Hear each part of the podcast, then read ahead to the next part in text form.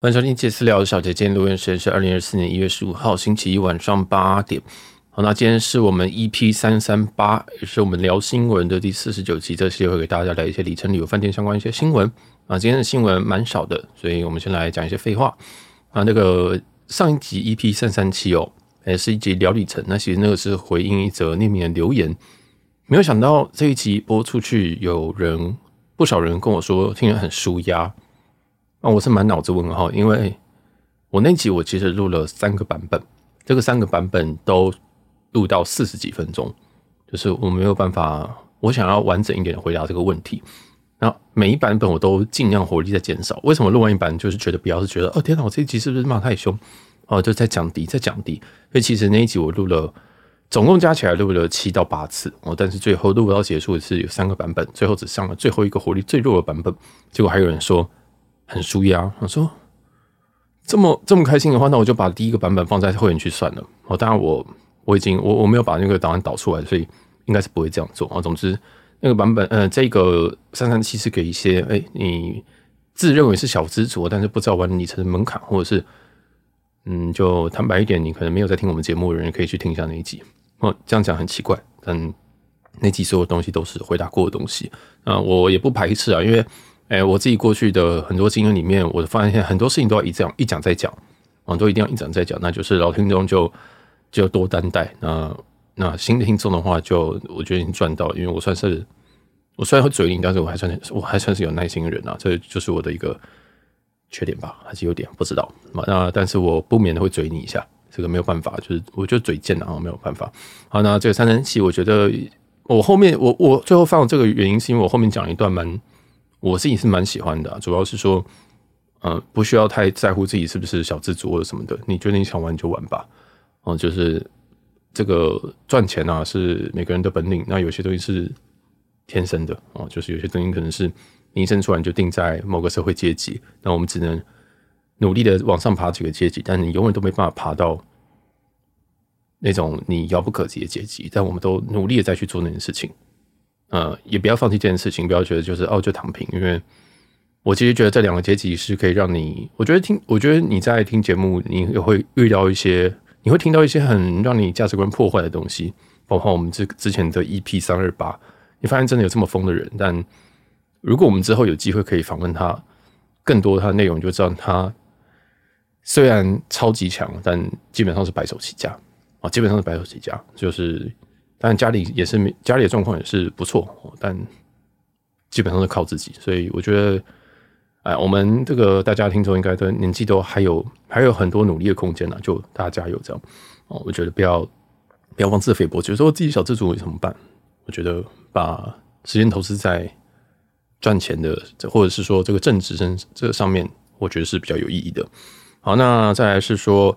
在 EP 三三五哦，这集应该在各大平台已经消失了。我这个消失原因是因为我觉得我讲到一些太私人的东西，所以我现在把它丢在会员区。有兴趣的自己去会员区找。好，那就开始我们今天的哦。还有一个，我在 YouTube 发现后台的一些数据蛮有趣的，就发现说，哎，其实大家听看节目呃听节目平均收听数的分钟数是八分钟。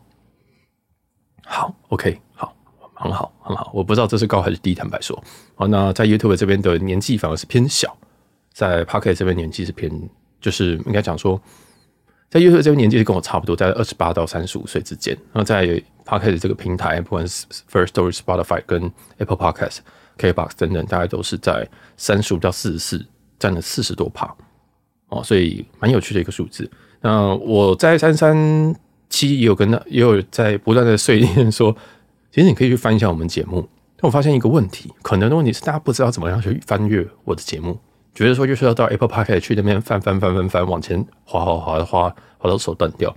其实不用的，你到 Google，你到任何一个平台搜寻引擎，直接打杰私聊空格你想问的东西，搜寻引擎很大机会会把你捞出来。甚至你找这个什么，我之前有讲过嘛，我们我们在我们在这个维珍航空空格华航。的 SEO 是超级高的，在在在 Google 会在第一页出现。啊，因为他自己在推自己家 YouTube 的东西，那刚好 YouTube 的 content 比较少在讲这个东西，所以如果你今天要搜寻我们东西，第一个你用 Google，第二个是你直接到 YouTube，我们有 YouTube，你知道吗？我们有 YouTube，但是 YouTube 里面它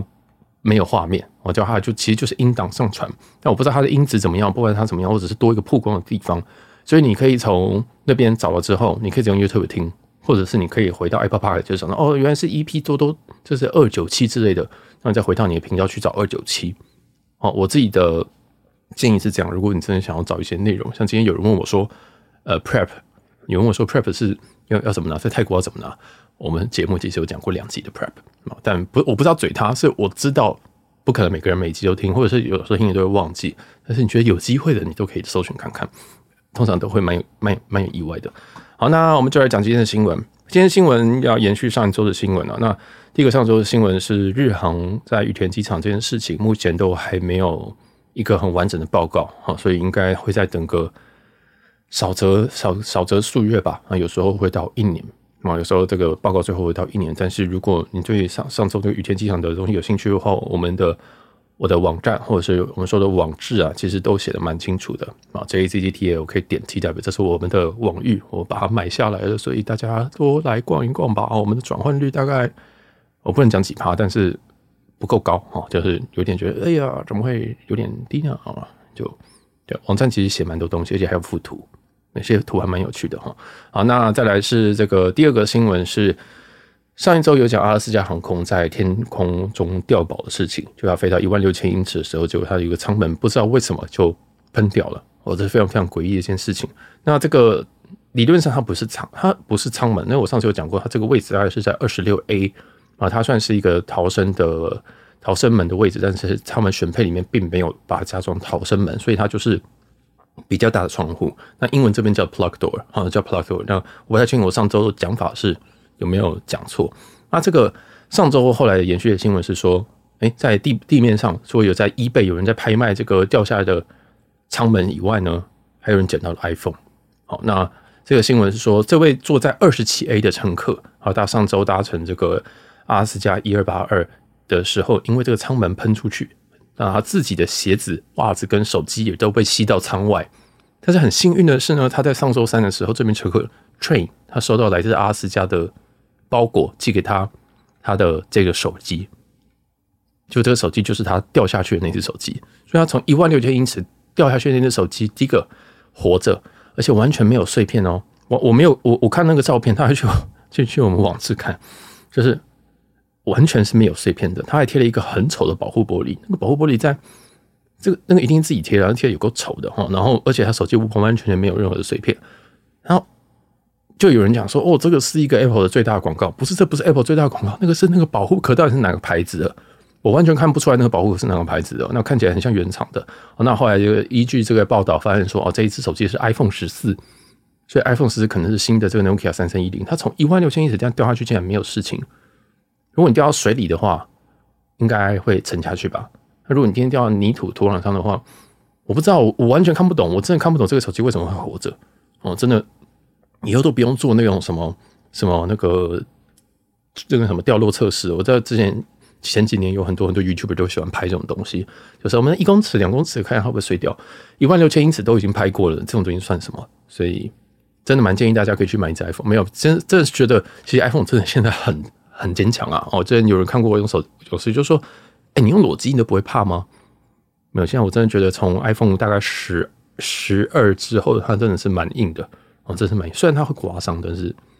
要摔坏的几率偏小哦，除非你真的很衰哦。当然，这个一万六千英尺这样掉下去，这个这个真的不知道发生什么事情了哦。这个真的不知道为什么它还活着。但总之，大家可以去看一下图，超级猎奇的。而且有人捡到这只手机，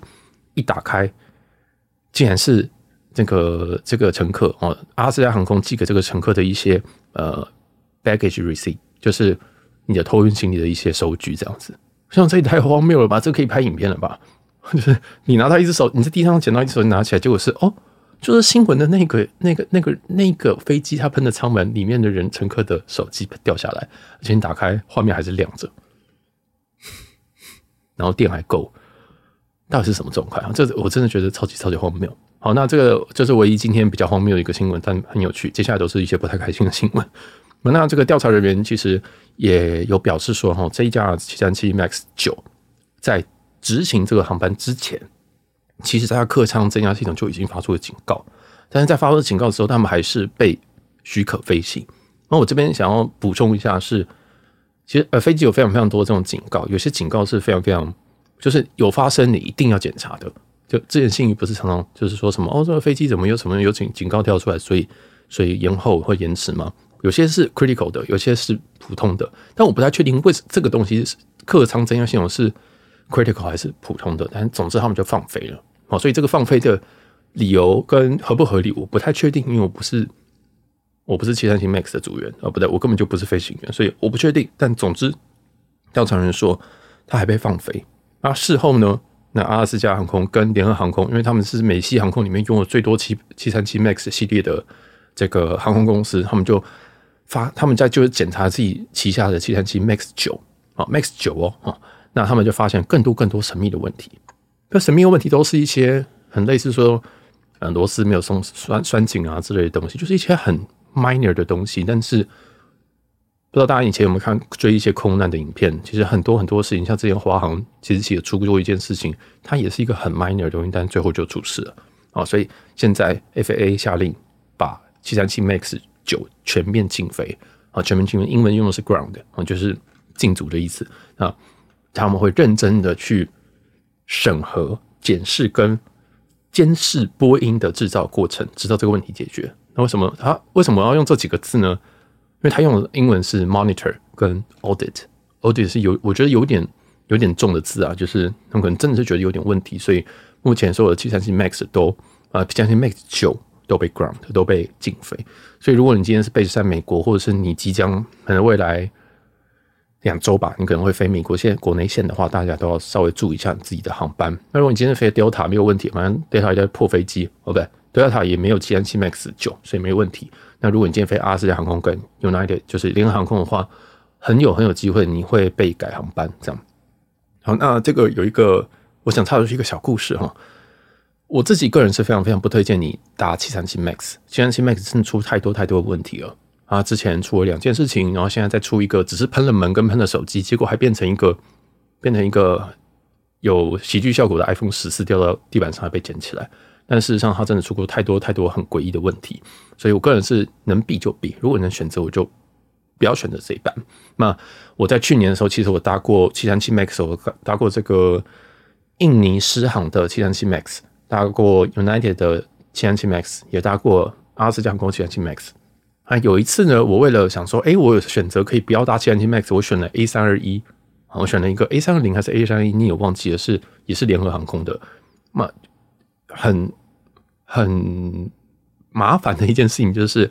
现在其实你在美国的国内线，你要如果你搭联合航空或者搭阿拉斯加，你很难避掉这个机型。所以我那时候就刻意要避开这个机型，然后就搭 A 三二零的这个联合航空。但是联合航空的 A 三二零，我根据我后事后的调查发现统计，我觉得它的延误率非常非常的高。原因是因为它好像组员不太够。它好像机师好像不太够。我那一次呢，大家记得我去年在在这个搭 UA 调行的事情吗？其实前面还有一 part 是我为了躲七三七 MAX 这个机型，我选择了一个 A 三二零。但我不知道 A 三二零他们的 crew 好像不太够，所以那一班我 delay 四个小时，间接导致我长荣世界，间接导致我行李被损毁以及损行李遗失，然后里面东西有掉的这个状况，所以。我坦白说，根本躲不掉。我坦白说，这根本躲不掉。你，你今天问我说，再来一次，你今天要选择 A 三二零，还是你要搭 A 七七三七 MAX 八或九？我还真的选不出来，因为我知道三二三二零可能很容易 delay。我知道七三七 MAX 八、七七三七 MAX 九都各出出过很多问题，而且到现在感觉那个已经是设计的缺陷了。哦，所以啊，这是番外篇了，就不然插出去讲。那如果你今天在问我说：“哎，小金，你觉得如果我今天要躲七三七 MAX 八的话，或九的话，我怎么办？”我现在先告诉你说，之前出过的问题的都是七三七 MAX 八，就是掉掉下来那两台啊。这一次呢是七三七 MAX 九，所以这个系列它有出过七三七 MAX 八九十这三个系列，十非常非常少人订，很多人订的是八或者是九哦，八特别特别多。那我就我其实，在网志这边有写。这个我留有留留一个 wiki，因为它真的太多太多家了。现在目前有使用七三七 MAX 九的航空公司有泰国的泰国狮子航空、印尼的狮航、土耳其的土耳其航空，然后跟杜拜航空、冰岛航空、联合航空、阿拉斯加航空、巴拿马航空跟香港的大湾区航空。那这是目前，哦，这个是这个这个是目前。那如果如果我们今天扩及到七三七 MAX 八的话，那超级超级多。这个表看起来有。三十架，那我很快念过去。中国南方航空、中国国际航空、中国东方航空、海南航空、九元航空、山东航空、深圳航空、上海航空、厦门航空、福州航空、昆明航空跟祥鹏航空，这是中国的。再是日本的是 N A 哦，韩国的是伊斯达航空、大韩航空啊。再接下来是蒙古航空、狮子航空跟印尼的国航哦，就加鲁达航空、新加坡航空、斐济航空、香料航空哦，听起来是印度的吗？再是斯卡特航空。啊，土耳其航空对，土耳其航空两个都有买，杜拜航空、阿曼航空跟这个图意航空，在英国途易航空跟西伯利亚航空、冰岛航空 Smart Wing，然后还有波兰航空、恩特航空、意大利航空、挪威航空、伊索比亚航空、康姆航空，再忍一下，摩洛哥皇家航空、毛利塔尼亚国际航空、美国航空 AA、西南航空 Southwest 跟 Air Canada 就加拿大航空、西捷、洋溢航空啊，这三家都是加拿大的航空。啊，再是墨西哥国际航空、开曼航空、高尔航空跟阿根廷航空，这些都是有买 MAX 八的。我为什么要念这样子？是因为基本上我我想讲的一件事情，就是你出了亚洲一定会遇到啊，它非常非常非常非常非常非常难躲掉，尤其在北美洲的部分。那亚洲的话，我们家哦不是我们对，就台湾附近的话，它就全日空有买，但还没交机。跟这个新航，新航已经飞非常非常多台了，哦，已经飞非常非常多台。那目前飞台北的应该是用七八七在飞或三五零。哦七八七居多，所以坦白说，这家如果你真的要躲掉 MAX 八是有点困难的。所以我们倒过来讲，其实它已经它已经 operate 很久了。自从在二零一八年十月底的那个狮子航空哦六一零那一班它掉了，而且死了不少人之后，再过了四个月吧，伊索比亚航空再掉了一架，那都是 MAX 八哦，这两个是非常非常有名，而且呃，而且真的是直接让这台飞机。我再回去原厂，再就是再禁飞了好久啊！这这件事情真的是影响非常非常大，或者是遇到疫情，所以是等于是说，等于是说这个飞机掉了，掉完之后好被 ground，ground 完之后又疫情，所以现在又是疫情之后的一些大付费，那已经交了不少不少的飞机，我已经交了不少的飞机，但这真的是有点尴尬，这一台飞机真的有点生不逢时。那也因此有很多的飞机，或有很多的这个航空公司啊，就去改订这个 A 三二零三二一 neo。我个人觉得华航好像也是这个想法，我觉得这个华航好像也是这个想法，就是原本应该是要订七三七 MAX，但后来转订这个 A320neo，那现在事实证明是一个非常非常聪明的一个选择。那接下来就造成这个七三七 MAX 命运多舛，而且它在二零二零年才十一月才准许复飞，但都大家都知道那个时候还是疫情，所以你复飞其实没有什么太大意义。哦，那后来在二零二一年，诶又有。波音又发生发发一个声明说，哦，这个在七三七客机、七三七 MAX 客机里面有一些电潜在的电力问题，所以他建议十六间航空公司去停飞。哦，但是部分停飞，但还是很讨厌啊！哦，还是非常非常讨厌，因为啊啊，一八年掉两架啊，二零年你开始减产，然后虽然复飞，那二一年你又跟我说，哎、建议停飞哦，那到底怎样？哦，那在二零二四年，也就是我们现在今年阿斯加航空这件事情之后。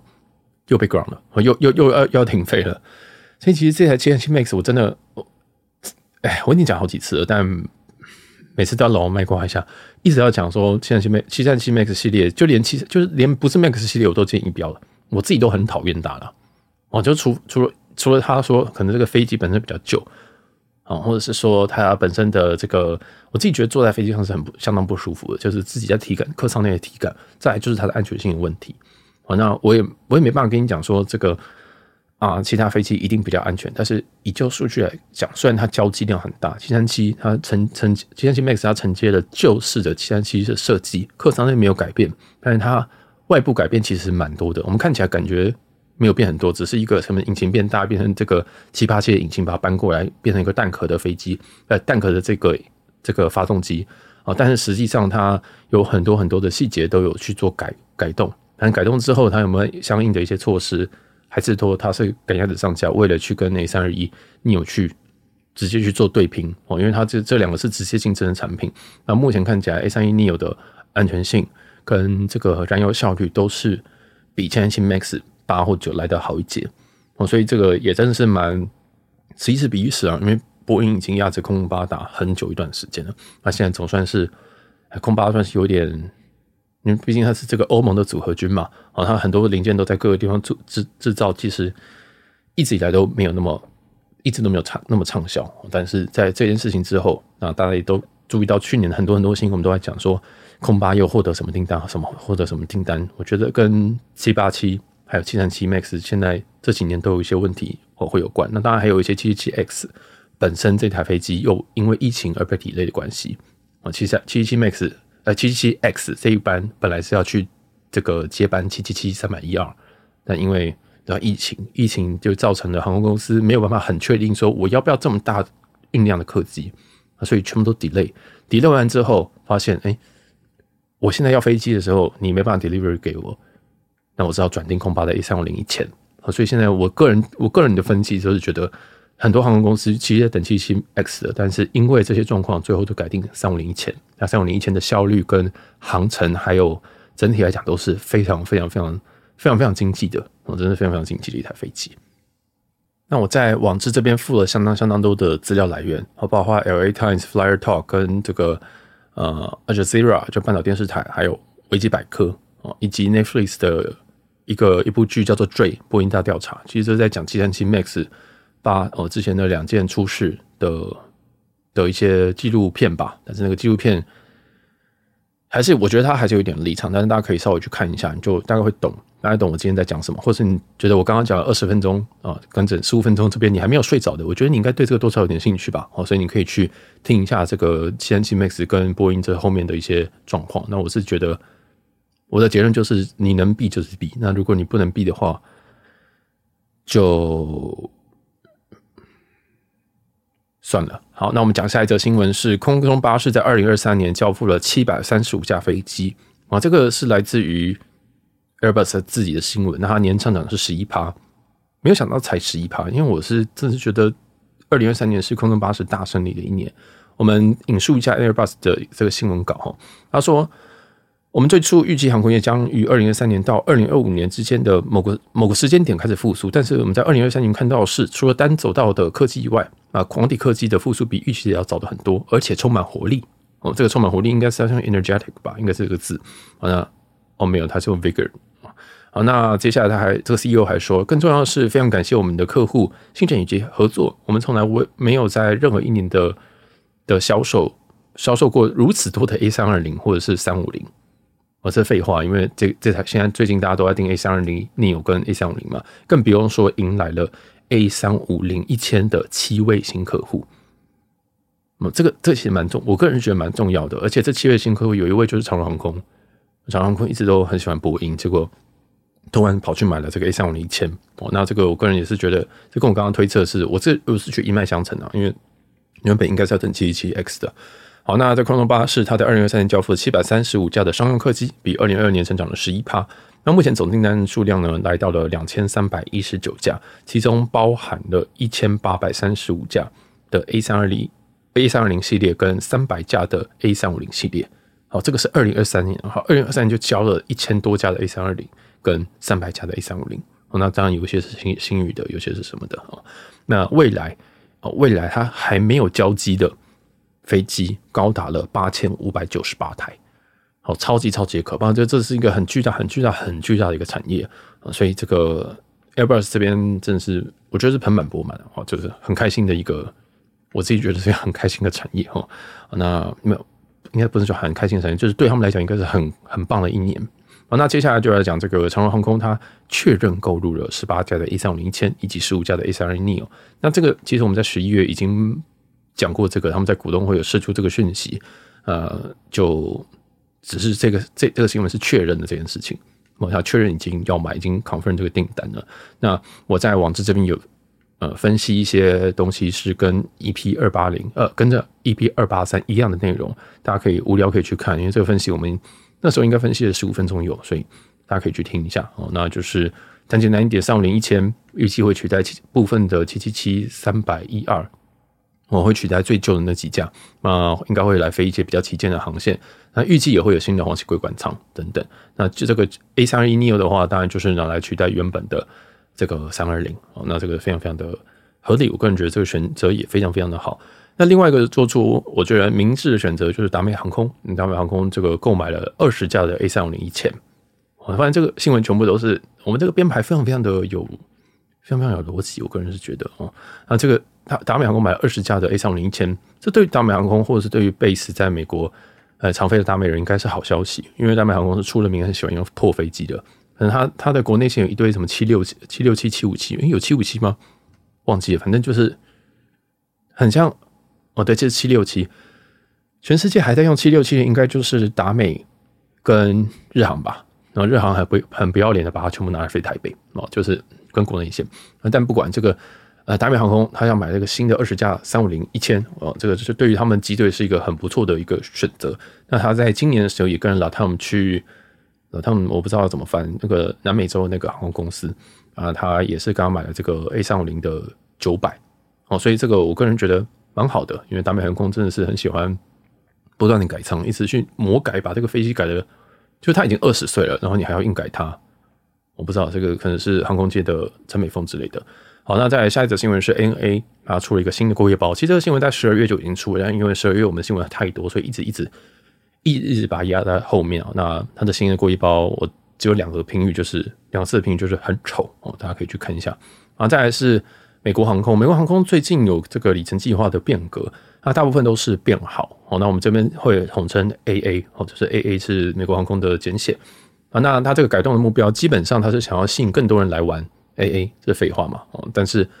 呃，我觉得还，我觉得美国的航空公司在对于里程计划是比较前卫的。通常他们改了，接下来大家全世界就会跟着改。所以，尤其我们在之前哦三二八集，我们讲过这个环旅环宇家的一保绿宝石的这个指南，那。A A 应该也会跟 B A 有蛮深度的连接，所以不确定之后 B A 会不会改动，但我个人觉得应该还好，应该是还好。那这改动目标是希望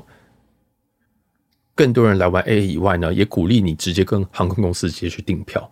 这个蛮直觉的哦，这个蛮直觉。那改动的东西我大概帮大家整理啊，如果你要去看原文的话，因为我我相信你会玩 A A 的人，你应该 base 在美国，那你最好有美国的那个 A A 的联名卡。再去玩，然后因为有一个听众，他之前有跟我们讲过 AA 的事情，所以我建议大家可以去看一下我们来的资料来源是 One Mile Time 的一个一个东西。那我这边是简单的整理，然后翻成中文。第一个是现金升等啊，现金升等这边可以再额外赚到一些里程跟 LP 哦，他们的 LP 就是他们的 Loyalty Points，就是他们你去你要去升，你要去把你的会籍提高，他们是算这个 LP 哦，不是别的意思，就真的它就叫 Loyalty Point 叫 LP 那。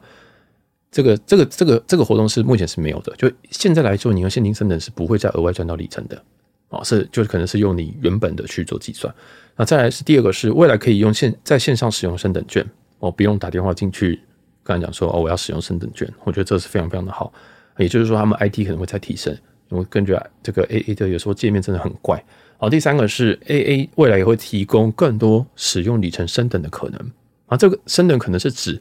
对伙伴的升等。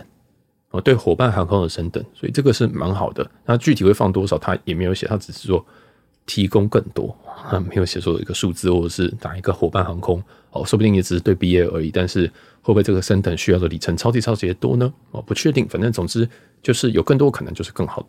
那再来第四个是从今年开始，我们可以来取消不可退款的基础经济舱机票啊，并付九十九块美金之后，你就可以获得获得部分的退款。什么意思呢？是说，如果你今天有一张机票，它写 non-refundable，它不能退票。以以以前，如果你不打了，你就只能说好好放弃嘛。但现在呢，你可以再多付一百块美金，就九十九块美金，你可以获得部分的退款。这个非常 这个非常 tricky 啊！就如果你今天等于是说，如果你今天低于九十九块的票价就不划算。那如果你今天高于九十九块票价，你获得九十九，你你把这个九十块付下去之后，你可以获得部分的。那这个部分退款到底是多少？哎，不知道。哦，那这个部分退款会退成一个叫做 Trip Credit 的东西，因为我自己跟 AA 不熟，所以我讲的就很像，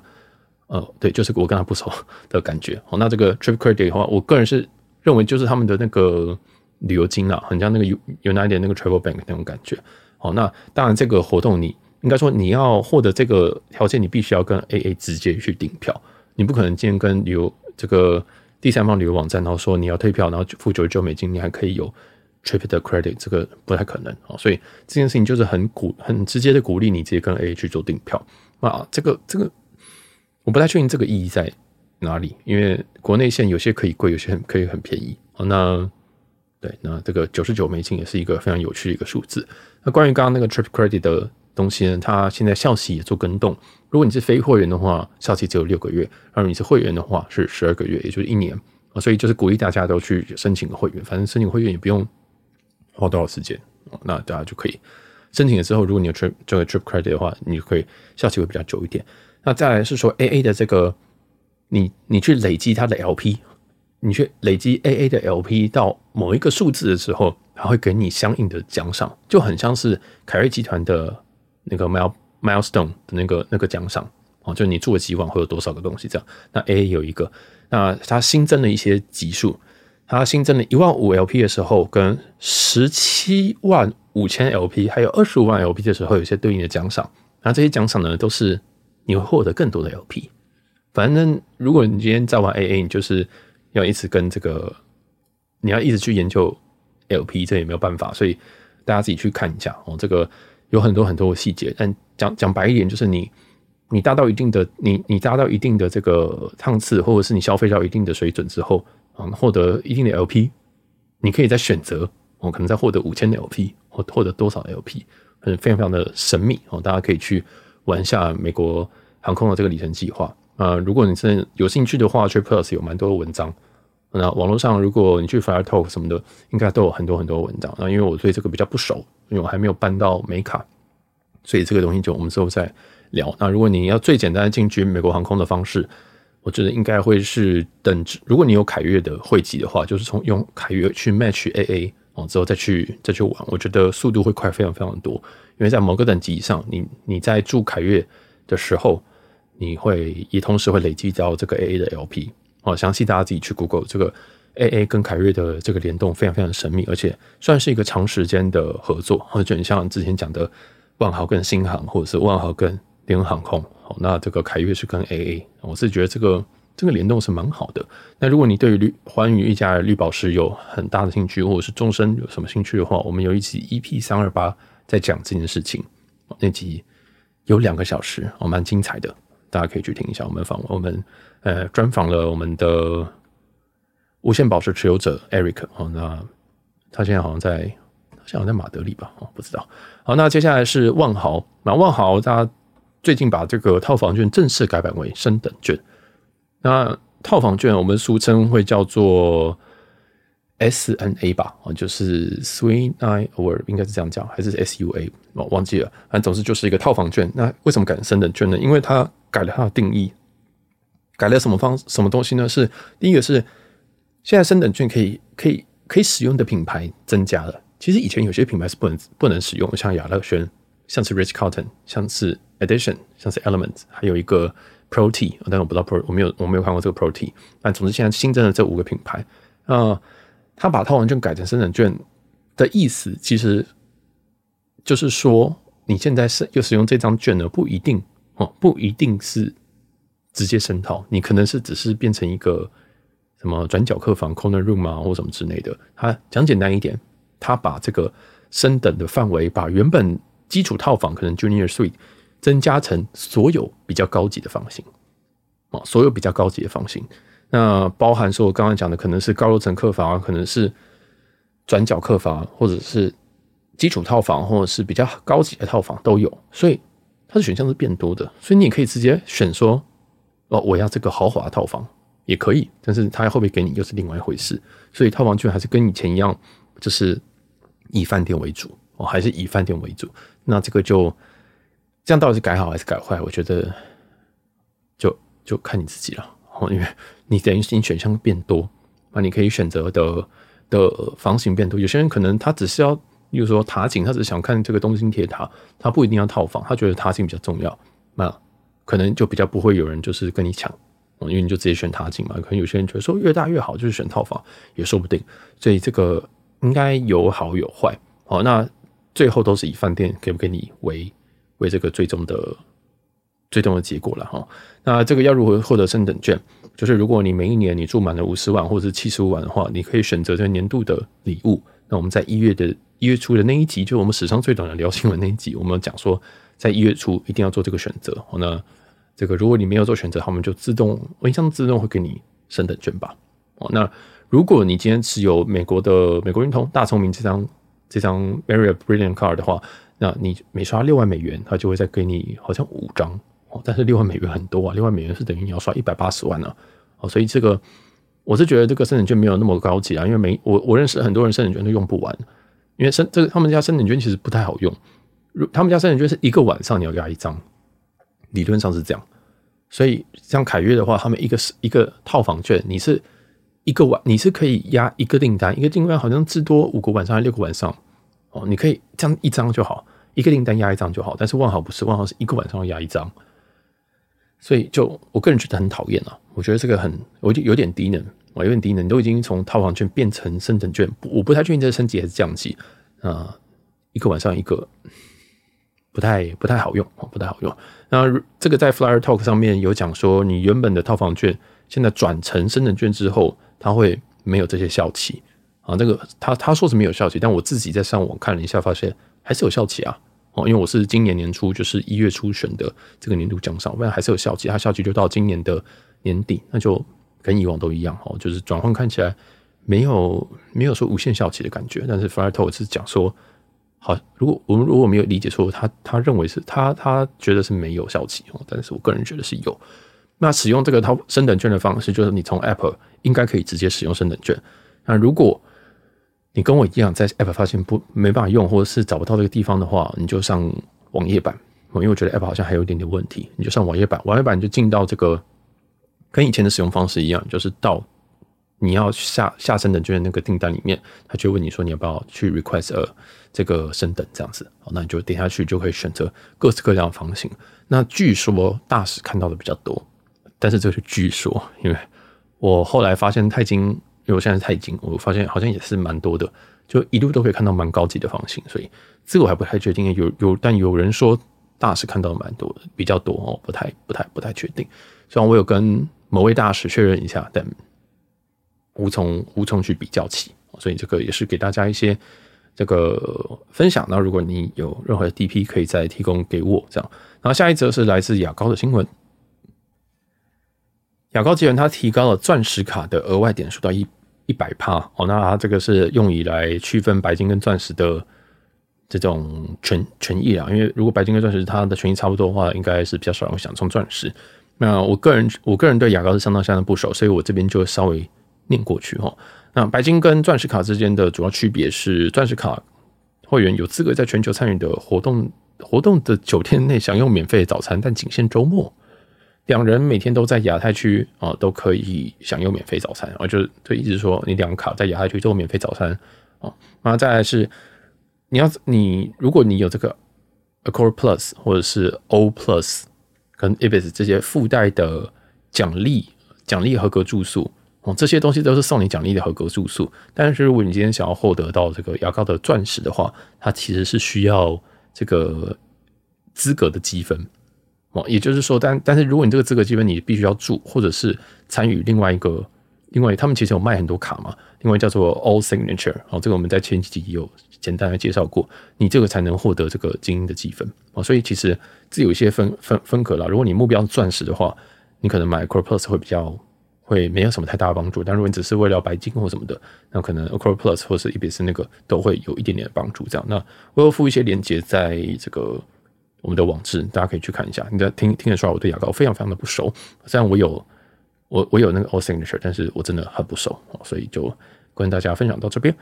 那再来，我们来提供一些航讯。我们的所有航讯都跟这个都是从 Aero Routes 这个网站去抄过来的哦。那这个这个航讯我们刚刚有不小心提到，就是日本航空派飞成田跟桃园这个航班，它这加班次从去年一路加到现在，JL 八六六三跟 JL 八六六四。它从二月二号到三月底之间，原本它是用七三七去做直飞哦，去去飞，结果现在要改成七六七，就是刚刚那个达明的七六七，七六七三百一啊，呃，等于是说目前呢、啊，在这个桃园成田这这个航班，它是每天都有两班的七六七，好，每天都有两班的七六七，那就也供大家参考，没有放大机型就代表有票喽，哦，有票了，那大家可以去看一下。虽然我是觉得七六七，我不太确定值不值得打，因为坦白说我没有打过，我没有打过国际线的七六七。好，那再来是里程的一些特卖。那我现在从本期开始，我都会整理一些里程的近期的参考价。这个参考价大家要就是放松一点去看，不要觉得说我一定要低于这个我才要买，因为我写这个我我有时候我我看的东西可能跟你看的不太。一样，或者是你的市场可能跟我不一样，你详细可以再跟我讨论。我那近期的里程参考价啊是这样子的：长荣如果今天是极，这个今天是这个呃长长比较长的效期，两年以上或者是十五万里以上的话，大概是零点四九左右；华航大概是零点五二哦，这个都是以长效期而且大笔的来讲，因为你越小，这个里程越小是单价是越便宜的哦。这个应该很常跟大家讲过，我们就不讲。那再来是维珍大西洋航空，维珍大西洋航空不知道为什么最近价格有微幅提升，有可能是跟上个月月底的特卖已经结束有关。所以上个月月底，因为讲简单一点，上个月还有在特卖，所以大家要要卖出的价格就比较便宜。我就是大家都要赶快换线脱手。那好像到这这个月的话，呃，价格有回稳，那有也在回高一点点，大概在零点三七到零点四零之间。我这边拉得很很模糊。那为什么是零点四零呢？是因为我在 PTT 上面挂零点四零，结果还有人来问。我挂零点四零是绝对卖不掉价格，我挂一个绝对卖不掉价格，还有人来问，所以表示说还是有一点需求在。那我这边我这边讲的里程参考价都是成交价哦。你一定会问我跟我讲说什么啊？有人那边争什么零点四的，不是那个不会成交啊啊！所以啊，有些。我自己也会去参考很多很多那个，不管是林大哥啊，或者是很多大户在卖那些价格，然后去看最后大概会在哪边。所以这都是参考价。再讲一次，这是参考价哦，并不是说你一定要买这个价格才对的，或者是你拿这个跟别人讲说，哎，你这样卖贵，人家说这个价格不是不是。然后台积电要买多少钱才是正常的？我不知道，没有人知道啊。好，那再来是万豪，万豪点数在零点二四，这个非常非常的这个。最近都是这个鬼价了，哦，这个都是这个价格。那再凯悦的话，凯悦的话，每一点大概是零点五四到零点五七之间。那有蛮多零点五四、零点五五可以买到的，大家就可以直接去买。但是还是要再说一次，所有的里程、所有的点数都有非常大的贬值可能，尤其凯越有，好像有，好像好像有可能会改制啊，好像有可能四月可能不太确定会改制。但我们从去年就有讲过，他们换了订房的系统，所以。这个订房系统，呃，很有可能会变成浮动制的一个订房。那我不太确定，这个我非常非常不确定。但是我还是要提醒大家，所有的里程或者说分数都不需要那么急着去做，就不需要去大大大额的购入。那如果你要有集齐的，你再去买，或者你有需要的话，就再去兑换。那当然，你现在买，你说在凯悦这样可不可以买？你还是可以买，你现在还是可以换的，因为我都说了，到可能到三月四月，那即使三月四月以凯悦的尿性，应该也不会直直接改。哦，你看它这个 Guest of Honor，它也是给大家有一年的逃跑时间，所以凯越还是比较有一点点、一点点了道德的。好，那再来是官方的里程特卖，Choice 最近有在特卖到二月十四号，那这次的加成是三十趴，那近期的加成最高是五十趴，是在去年年底，所以如果你没有刚刚刚刚刚刚刚需的话，别买哦。这是我在网志上写的，我打了一二三四五五个刚哦，因为。有些人真的有刚需，觉得非要去日本，然后这个 choice 很便宜，真的，或者去欧洲，你真的是刚刚刚刚刚需才买哦。但是正常情况下，现在应该是不太值得买。再是 UA 里程哦，UA 里程它官方有特卖了，它到了一月二十七号，啊，它的特卖就是死猪价都是加成一百趴。我是觉得这是一个很正常的加成。那如果你有需要，你有抢到票再买，因为 UA 里程的特卖就跟我在抱怨一样，就是频率很高，就是。就是对，就是非常非常长特卖，所以不用急。好，那接下来一些旅游的一些提醒哦。那有些东西是我从社群上面收集过来的，像第一个是桃园一航在今天一月十五号的上午的尖峰时间，大概八九点的时候，他们的安检排到一楼。哦，那其实安检从二楼排到一楼，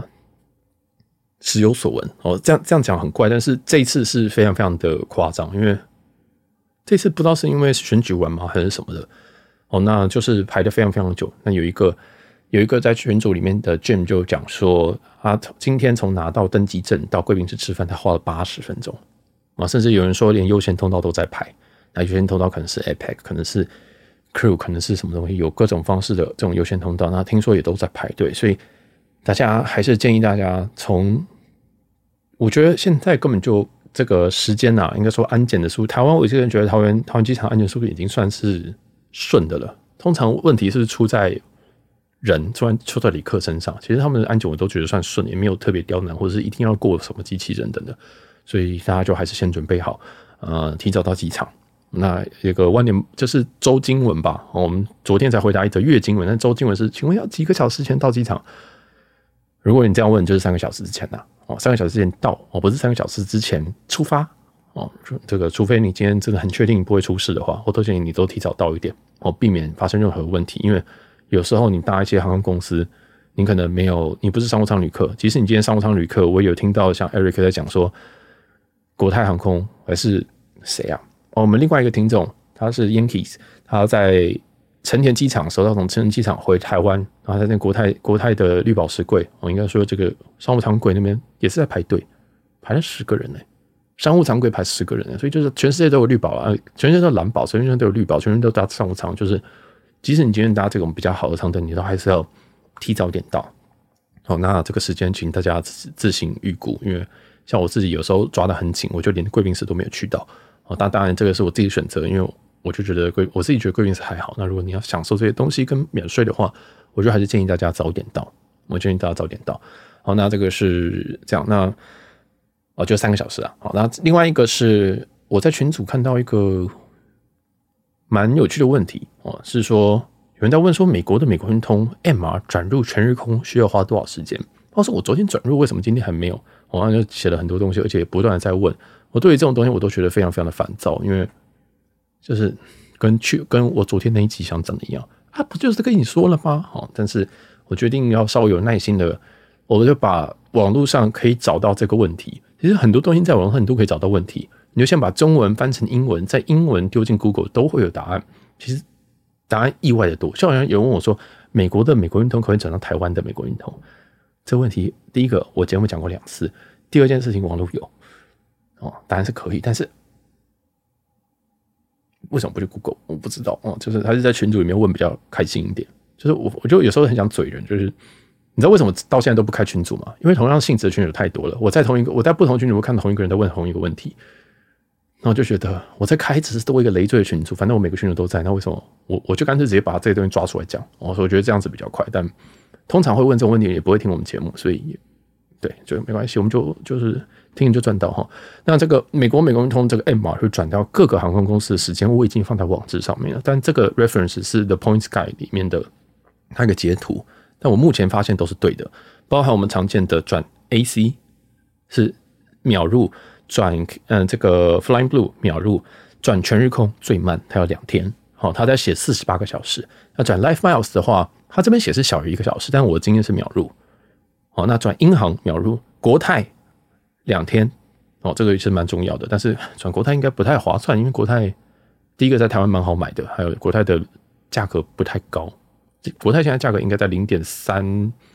零点三零到零点三五之间哦，要看状况，有时候会有比较低的，因为满大家满手国泰。然后再来是新航，新航是一天以内，维珍秒入哦，这个应该该讲的都讲了，大家自己去看一下网志。我们网志写的其实蛮认真的，真的是真的，唉，就买了一个网。买了一个网域，然后让让听众赚到也是很奇怪。好，不管了，我们那我们最后再分享，我最近开了一些票。我最近开了一张，就是今年年底的圣诞节。那今年底圣诞节，我想说，那就再去东京一次好了。我就想就上全日空，想说我要花一点这个 ANA 的里程，因为满手 ANA，现在都已经手都已经见血了，就是不断的接刀了嘛。这个全日空不知道他到底要不要改他的计划，因为他现在放票真的。相对不友善。你现在唯一能够花掉最大的方式，就是拿来换长荣航空。啊，拿来换长荣航空，如果你今天要换远期的，比如三百六十天的话，可能会被先别人卡掉，或者是被别人换掉，或者是你要用一些技巧，例如说三百六十天你要先换去程，回程先随便乱订一个，然后之后再改回程，就是非常要麻烦，就很讨很很讨厌。就想说，那我就短程给他换一换，或者是之后换那个海龟机去飞夏威夷等等的，就看有没有办法把商务舱拿到。这样就是要 less minute。哦，而且他 less minute 又很鸡巴，是这个 ANA 他必他在他在七十二小时内不能开票，但是他会放 less minute 票，所以他 less minute 是四天到七天左右的 less minute 票，很讨人厌。虽然我是相对自由的人，我可以这样子玩，但嗯，不知道，我就觉得这个里程就不会特别特别推，因为有其实有我的 Instagram 的追踪人在问说，哎，这个 N A 我今天有这个二十万里怎么样？我想说，那你要换得到才行啊，哦，因为这个。他现在是换得到，但是你要掌握他的规则，你要掌握他的这个放票的节奏，其实有点难。那如果你今天换长荣航空，比如说你要换三百六十天后的长城，不管是飞 LA、飞什么 CDG 等等，它可能只放一个给 N A，。那你另外一张可能就要另外处理，我就用过就用呃长隆自家或什么去处理，所以坦白说比较麻烦，但是还是有票哦，就是可能长程一张商务，短程的两张两张短程商务，这个是群主 Vincent 给的一些 DP 啊。哦，那我实际上我稍微看一下，是确实差不多差不多符合差不多符合这个规律啊。那没有到那么那么难用，但是真的没有那么好用，真的没有那么好用，所以我自己也就比较少在刷这一，就是少刷一点点。那我也，我是我我是不也不太确定为什么前一题为什么有人要转到 ANA，然后转到 ANA 之后还不就是查票还不赶快开，或者是怎么样？这个我的我建议大家的开票顺序都是先查到票，然后再转进去。但是你要知道转进去的时间是多少哦。那每个人都会在抱怨讲说这个转进去时间怎么这么久？其实这个网络上都有资料，对不对？像包含之前有人在问说这个汇丰旅人卡转日航多少？你来问我的一个匿名留言，其实这个网络上是有资料的，但这个比较难找哦。就告诉你，它就可能七天到十四天。但是现在这个东西哦，美国的美国运通这个就是写明了就是两两天左右，而且真的是两天，哦，真的是两天。它没有像没有像一些像呃，我举个例好了，像欧尼卡哦，欧尼卡今天你要转到什么长荣啊、什么国泰啊、什么东西，他们可能都是批次转，所以大概抓一周。所谓批次转是说，他就他就设定一个排程，他就是礼拜一的时候去处理这些名单。你现在兑换，你按你什么时候按都一样，你礼拜二按或者是礼拜天按都一样，他就是隔周礼拜一才一起处理。很多都台湾很多都是这样，那你要去抓那个周期，或者是其实有些人你一问就知道哦，你的这个这个跟一些大户去问一问，大家就知道它的周期哦。所以这个是我觉得是比较有 sense 的一个问法。那如果你今天要真的要换这些机票的话，请你提早转，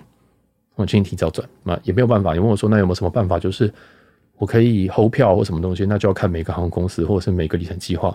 有没有有没有办法愿意帮你 hold 票。但是像 ANA 你要去 hold 长荣票，我个人认知是没有办法。好好，那我最近有查一张这个阿拉斯加，用阿拉斯加去兑换幸运航空这个从 SFO 回到台北的商务舱，在五月二十一号有一张。哦，就我原本想要改票，但后来没有改，因为我觉得五月初会从梅西回来，那这张就看有没有人要，因为。阿拉斯加偶尔会放长城，不能说偶尔啦，应该是有人会退票。那偶尔大家还是可以去扫一下票，或者去看一下。如果你有需要的话，就去扫票。那目前这个商务舱是五月二十一号，这张商务舱是七万五千里哦，是七万五千里。七万五千里到底划不划算呢？目前阿拉斯加的市价大概在零点五到零点五七左右。哦，这个 range 非常非常大，因为每个人成本不太一样。那我自己会估零点五五啦，我自己是会估零点五。那零点五去算一个单程的。商务舱七万五千里，嗯，不一定到那么划算，哦，不一定要那么划算。好，那再来是旅游哦，一个小新闻是，一月十三号东京已经下了他们的初雪，哦，初雪，所以这两天其实东京相当相当的冷，但在下在在这几天又开始回暖，就是你现在听到这一周又开始回暖，在下周的时候又会再冷一波，而且下周台北的温度也会降到八度，也就是等于是说下周二。到三，你下下次再听到这个聊新闻的时候，应该天气是超级无敌冷，所以大家还是注意一下，因为知道这个年纪越大越怕冷，尤其我像我爸妈是非常非常怕冷的人哦。那所以我后来发现说，其实天气对于很多人来讲是旅游的阻碍，就是有些人会想说，哎，怎么会这样会这么冷？所以我后来想说，还是要把这这旅游的因素给它加进在节目里面，跟大家稍微稍微提醒一下，因为真的。呃，我会讲的时候是应该是真的蛮冷的啊，哦，就因为我其实是蛮耐冷的人，所以就提醒一些旅游的人，不需要不需要不要说哦，这个什么一月底什么东京怎么那么冷啊，废话，然后他都已经刚下初雪，而且但其实这个初雪其实已经晚了十几天，通常这个初雪会在一月的第一周、第二周左右，哦，但今年初雪比较晚，但个人觉得还蛮漂亮的哦，就看到一些照片。好，那这一集就差不多到这边告一个段落。那哎，这一周没有。最近好像没有没有没有订阅或什么的哦，就没有什么听众回馈啊，就应该是好事吧。就是 No news is good news，跟这周新闻一样，就对我们延伸了很多七三七 MAX 的内容，希望大家会喜欢。虽然我是第二次讲七三七 MAX 的东西啊，好然后还有我们在我们在 Apple Podcast 其实也有人订也有人订阅哦，Apple Podcast 其实是有开订阅，而且价格很佛性的，跟 First Story 开的一样。其实那边会抽三成左右，呃，那边也有一些人在追踪，哦、就是在在订阅，但我目前没有看，我看不到是谁，我看不到是谁。总之还是感谢大家。好，那就这里就到这边，我是小杰，我们下期见，拜拜。